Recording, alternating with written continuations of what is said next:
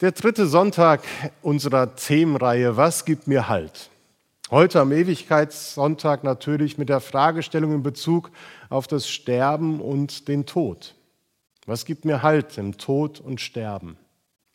Die Frage berührt zwei Ebenen. Einmal die Ebene, wenn es um meinen eigenen Tod geht. Was ist, wenn ich sterben muss? Was gibt mir Halt? Und was hält mich auf der anderen Seite? Was gibt mir Trost und Kraft, wenn mir nahestehende Menschen versterben? Das sind so existenzielle und wichtige Fragen seit jeher. Immer wieder wurde versucht, Antworten zu finden, die Orientierung geben, Kraft und Halt geben. Im Alten wie Neuen Testament finden wir viele Stellen, ich bin noch einmal über den Heidelberger Katechismus gestolpert in der Vorbereitung. Die erste Frage von den vielen, die dann auch noch behandelt werden, widmet sich genau diesem Themenkreis und wird vielleicht noch etwas pointierter beschrieben, wenn es heißt, was ist dein einziger Trost im Leben und im Sterben? Und die Antwort ist, dass ich mit Leib und Seele im Leben und im Sterben nicht mir, sondern meinem getreuen Heiland Jesus Christus gehöre. Er hat mit seinem teuren Blut vollkommen bezahlt und mich aus aller Gewalt des Teufels erlöst. Und er bewahrt mich so, dass ohne den Willen meines Vaters im Himmel kein Haar von meinem Haupt kann fallen. Ja, dass er mir alles zu meiner Seligkeit dienen lässt Darum macht er mich auch durch seinen Heiligen Geist des ewigen Lebens gewiss und von Herzen willig und bereit, ihm forthin zu leben. Zu wissen, dass man Jesus Christus gehört, das gibt Halt am Ende des Lebens. Das gibt Trost, wenn man weiß, meine lieben Menschen, die ich loslassen musste, die verstorben sind, sie gehören Jesus Christus und ich weiß, wo sie hingegangen sind in die Ewigkeit zu Gott. Nicht selten hört man, wenn man mit älteren Menschen über das Ende des Lebens spricht, genau diesen Satz. Ach, ich weiß ja, wo ich hingehe und zu wem ich gehöre. Das ist auch der Satz meiner Oma. Sie hatte mir vor zwei Wochen gesagt, als ich mit ihr telefoniert habe. Sie ist 94 Jahre und hat vor zwei Wochen gesagt bekommen, dass sie Corona hat. Und natürlich ging sofort bei uns Kopfkino los. Was passiert jetzt? Wie wird der Verlauf sein? Und die Sorge war da, dass sie sterben wird. Sie blieb gelassen und sagte, ich weiß ja, wo ich hingehöre und zu wem ich gehe. Und nach zwei Wochen können wir sagen, der Verlauf war sehr milde. Sie hat keine Symptome gehabt, ist aus der Quarantäne wieder raus und wir können Gott dafür danken, dass es so verlaufen ist. Und das nur nebenbei. Das hat nichts damit zu tun, dass dieses Virus nicht so gefährlich ist, wie viele immer sagen, sondern es hat damit zu tun, dass Gott seine schützende Halt über sie gehalten hat. Ich weiß ja, wo ich hingehe und zu wem ich gehöre. Ich darf mir des ewigen Lebens gewiss sein, weil Jesus Christus von den Toten auferstanden und zu ewigem Leben erweckt wurde. Darum habe ich eben, wie zu Beginn jeder Trauerfeier, die ich halte, die Worte aus dem ersten Petrusbrief zitiert. Gelobt sei der Vater unseres Herrn Jesus Christus, der uns nach seiner großen Barmherzigkeit wiedergeboren hat zu einer lebendigen Hoffnung durch die Auferstehung Jesu Christi von den Toten. Und diese Worte sind nicht einfach nur eine biblische Gottesdiensteröffnung, sondern sie bezeugen, was unser Halt im Tod und Sterben ist die lebendige Hoffnung, die Christus uns durch seine Auferstehung schenkt. Aber das ist manchmal gar nicht so einfach zu glauben. Gerade der Glaube an die Auferstehung ist für viele Menschen problematisch und wenig hoffnungsspendend. Und das führt uns eben zu dem 15. Kapitel von Paulus zurück, wo er sich eben auch mit Menschen auseinandersetzt, die an die Auferstehung nicht glauben konnten. Menschen können aus unterschiedlichen Gründen nicht glauben, dass Jesus Christus nach drei Tagen von den Toten auferstanden ist und haben somit auch keine Hoffnung auf ein Leben nach dem Tod. Der Apostel Paulus musste sich nicht nur mit Menschen auseinandersetzen, die das einfach nicht glauben und gut ist und gesagt haben, okay, wenn du das glaubst, dann kannst du das gerne tun, aber ich persönlich habe da keinen Zugang zu, sondern er musste sich mit Auferstehungsleugnern auseinandersetzen, die damit hausieren gingen. Es war eine eher kleine Gruppe innerhalb der Gemeinde, die den Glauben an die Auferstehung ablehnte und die zunehmend aber an Einfluss auf andere Gemeindegeschwister gewann. Und sie verunsicherten mit ihrer neuen Lehre die Gemeindemitglieder zutiefst. Man kann nicht mehr so ganz nachvollziehen, warum sie den Glauben an die Auferstehung Jesu Christi ablehnten. Aber was man spürt in diesem komplexen Kapitel ist, dass Paulus sich leidenschaftlich mit dem Thema Auferstehung auseinandersetzt. So leidenschaftlich, dass auch seine Argumente, seine Gedankengänge für uns heute nur schwer nachvollziehbar sind. Es ist ein langer Abschnitt, in dem Paulus argumentiert und redet und schreibt und in dem deutlich wird, wie wichtig Paulus dieses Thema ist. Wir haben ja eben von Andrea Wiedner schon einige Passagen vorgelesen bekommen. Und darin wird deutlich, was er den Auferstehungsleugnern entgegenhält.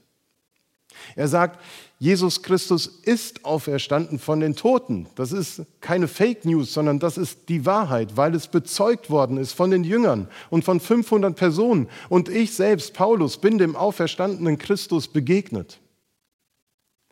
Wenn Christus nicht auferstanden wäre, dann wäre alle unsere Predigt umsonst, dann wäre die Hoffnung hinfällig, die die Jünger so bewegt haben, das Evangelium weiter zu verbreiten. Dann hätten wir keine Hoffnung, die über den Tod hinausreicht. Und wer nur in diesem Leben auf Jesus Christus hofft, der gehört zu den elendsten Menschen auf der Erde, weil er eben keinen Halt im Tod und Sterben hat. Und was das ganze Thema damals so kompliziert gemacht hat, war die Frage, wie das eigentlich sein wird mit der Auferstehung. Wie werden wir dann aussehen? Welchen Leib, welche Form werden wir haben? Mit welchem Körper werden wir ausgestattet sein?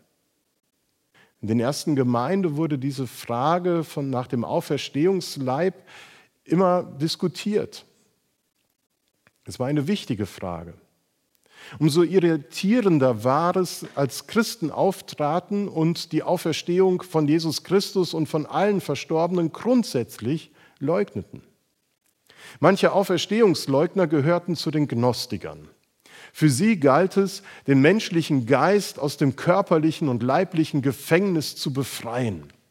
Alles Weltliche, Verwesliche, Geschöpfliche, Körperliche muss überwunden werden, innerlich überwunden werden, indem der Mensch erkennt, dass er das ewig Göttliche nicht erst von außen geschenkt bekommen muss, sondern dass es in einem selbst ist. Und das muss befreit werden. Und darum war für diese kleine Sondergruppe eine leibliche Auferstehung undenkbar, weil der Leib ja gerade das ewig Göttliche gefangen hält und nicht zur Entfaltung bringt. Und wer die Auferstehung Jesu Christi von den Toten verkündigte, der wurde mit ihnen mit Spott und Hohn überworfen. Und das klingt nicht nur nach einer theologischen, verschwörungstheoretischen Irrlehre, sondern das war sie auch. Und dieser musste entschieden widersprochen und Einhalt geboten werden. Und das macht Paulus auf seine Art. Und er macht es nicht so, dass er jetzt gegen die Argumente geht, die die Auferstehungsleugner damals gebracht haben. Das ist wahrscheinlich ähnlich wie heute mit den Corona-Leugnern. Da helfen Argumente nicht wirklich. Paulus, er diskutiert nicht, sondern er fängt an zu verkündigen. Paulus diskutiert nicht, sondern er spricht vom Evangelium der Liebe Gottes. Er spricht von der Auferstehung des Gekreuzigten. Und dabei bleibt Paulus vielleicht auch leider eine konkrete Antwort auf die Frage schuldig, wie wir auferstehen werden, welchen Leib wir haben werden. Er beschreibt nicht, wie genau das alles vonstatten gehen wird. Wie sollte er auch, denn es entzieht sich unserer menschlichen Erkenntnis. Aber er tut etwas anderes, was ganz wichtig ist. Er betont und erinnert an Gottes Schöpfungshandeln. Er sagt, der Vater Jesu Christi ist der Gott des Lebens. Alles verdankt seiner Existenz dem Schöpfer, dessen Handeln mit dem Tod nicht begrenzt wird. In der Auferweckung von Jesus und der Auferstehung der Toten zeigt sich Gott als der ewige Schöpfer. Die Auferstehung ist neue Schöpfung, mit der Gott sein Schöpfungshandeln fortsetzt. Und damit eröffnet Paulus eine neue Perspektive. Wer das Leben wie die Gnostiker nur unter dem Aspekt des Todes anschaut und der Vergänglichkeit und der Verweslichkeit, für den ist die Zukunft verhangen und dunkel. Denn es gibt keine Zukunft nach dem Tod. Er muss verzweifeln oder sich festbeißen an den Freuden der Gegenwart. Aber wer die Perspektive der Auferstehung wählt und auch über den Tod hinaus neues, Gott geschenktes Leben glauben kann, der findet Halt und Trost im Sterben. Der darf nämlich wissen, zu wem er gehört und zu wem er gehen wird. Und er darf darauf vertrauen, dass sein Leben auf jeden Fall ans Ziel kommen wird. Und dann stimmt Paulus die hymnischen Worte an, die wir auch von Beerdigung am Grab kennen wo er sagt, so auch die Auferstehung der Toten. Es wird gesät verweslich und es wird auferstehen unverweslich. Es wird gesät in Niedrigkeit und es wird auferstehen in Herrlichkeit. Und es wird gesät in Schwachheit, aber es wird auferstehen in Kraft.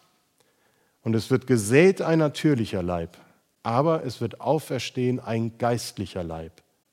Gibt es einen natürlichen Leib, so gibt es auch einen geistlichen Leib. Punkt. Paulus macht deutlich, dass es einen Zusammenhang zwischen dem jetzt hier Erlebten und dem Zukünftigen gibt. Dass es nicht voneinander zu trennen ist, sondern dass beides zusammen gedacht werden muss. Ja, es gibt viel Verwesliches, viel Vergängliches in dieser Welt, aber es gibt eben auch das andere. Und dieser Zusammenhang von Gegenwart und Zukunft, die Gott schenkt, war bei den Korinthern umstritten. Die einen sahen die Welt, die sie umgab, als wert und nutzlos und hoffnungslos an, betrachteten sie als einen Ort, den man nur so schnell wie möglich verlassen müsste und hinter sich bringen müsste. Und angesichts des vielen Leids, das durch den Tod in diese Welt einbricht und bis in unsere Familien hineinkommt, ist das vielleicht auch eine überdenkenswerte Haltung für viele dann scheint die Rede von der Auferstehung und der Neuschöpfung irgendwie als billige Vertröstung daherzukommen.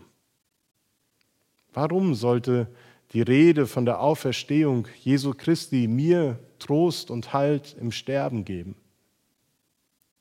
Weil die Worte des Apostels eben nicht vertrösten wollen, sondern trösten.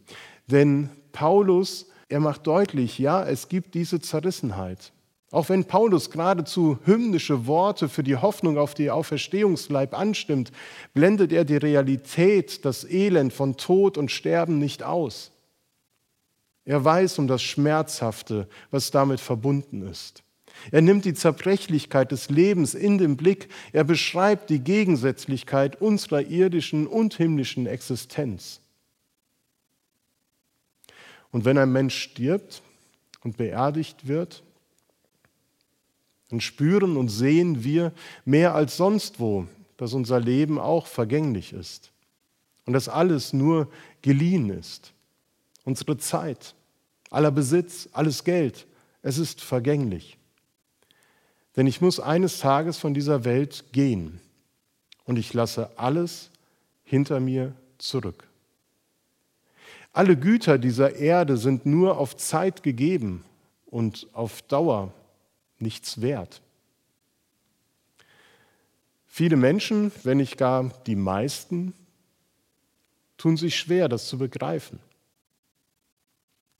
Vielleicht aus dem guten Grund, dass wir das Leben lieben und es gestalten und erleben wollen. Und das führt manchmal dazu, dass wir die Gedanken an den eigenen Tod verdrängen. Wer will sich schon trennen von seinen geliebten Mitmenschen? Von seinen Besitztümern, die man hart erarbeitet hat, auf die man stolz ist, wo man daran erinnert wird, dass man etwas geleistet und geschafft hat. Das Loslassen ist schwer. Und es kann uns daran hindern, rechtzeitig damit zu beginnen, die Dinge zu regeln und festzulegen. Da gibt es viele innere Auseinandersetzungen und Kämpfe, weil man damit fertig werden muss, was nicht gelungen ist im Leben. In der Rückschau auf des eigenen Lebens entdeckt man nicht nur Erfolg, sondern auch Misserfolg. Da entdeckt man Versagen und Schuld. Ich muss mit, mich mit meiner eigenen Lebensgeschichte versöhnen und dann vielleicht auch mit Gott und mit Mitmenschen, die mit mir unterwegs waren.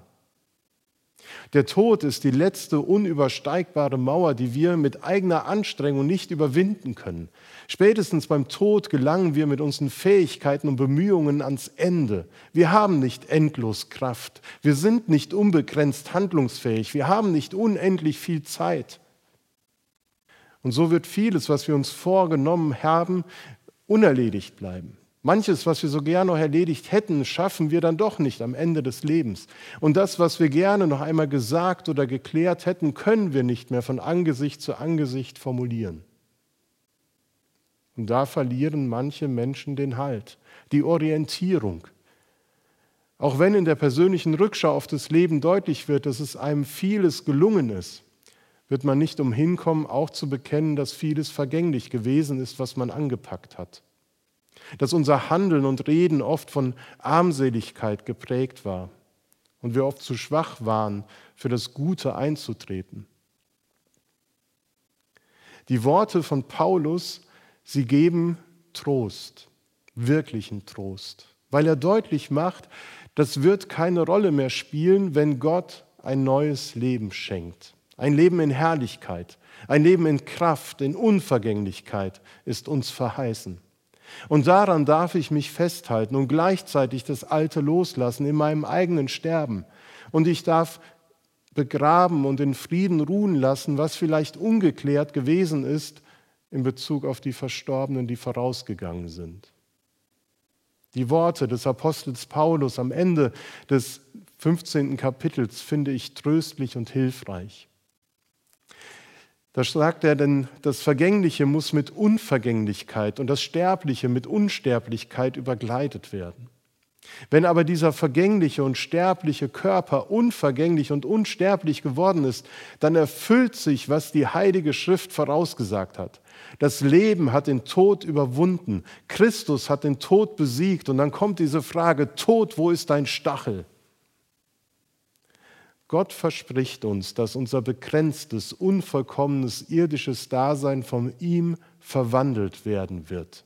Wir werden das neue Leben in der neuen Wirklichkeit, die Gott schenkt, empfangen. Wir dürfen darauf vertrauen, dass die Vorausgegangenen dieses Leben jetzt empfangen haben.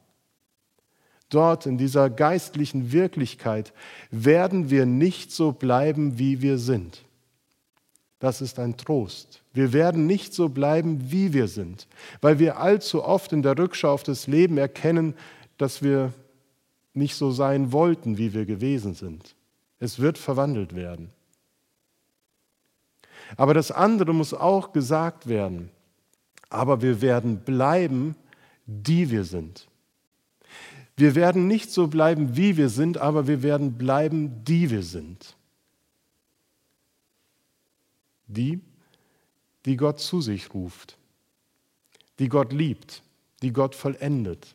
Dieses Bild ist so tröstlich, denn es zeigt und besagt, unverwechselbar werden wir sein, die mit neuem Leben bei Gott ankommen. Neu gewandelt, neu eingekleidet. Wir werden als Person durch diese Verwandlung ins ewige Leben nicht verschwinden, uns auflösen oder vernichtet werden, sondern verwandelt in das Bild, das Gott von uns schon immer hatte. Und wir können das glauben und als Trost und Halt empfinden und annehmen, weil Christus der Sieger über den Tod ist. Das ist das Evangelium, das Paulus den Auferstehungsleugnern entgegenhält. Der Tod hat auf ganzer Linie verloren, weil im Kampf zwischen Leben und Tod die Macht des Lebens sich stärker erwies als die Mächte des Untergangs und der Finsternis. Darum ist das neue, göttliche, ewige Leben Wirklichkeit schon jetzt, denn Christus lebt. Er ist auferstanden und er ist dem Tod nicht einfach nur entronnen oder von der Schippe gesprungen, sondern er hat ihn niederrungen und besiegt. Christus ist mein ganzer Halt im Tod und Sterben. Und das können wir jetzt selber bezeugen, indem wir in das Lied des gemischten Chores mit einstimmen. Amen.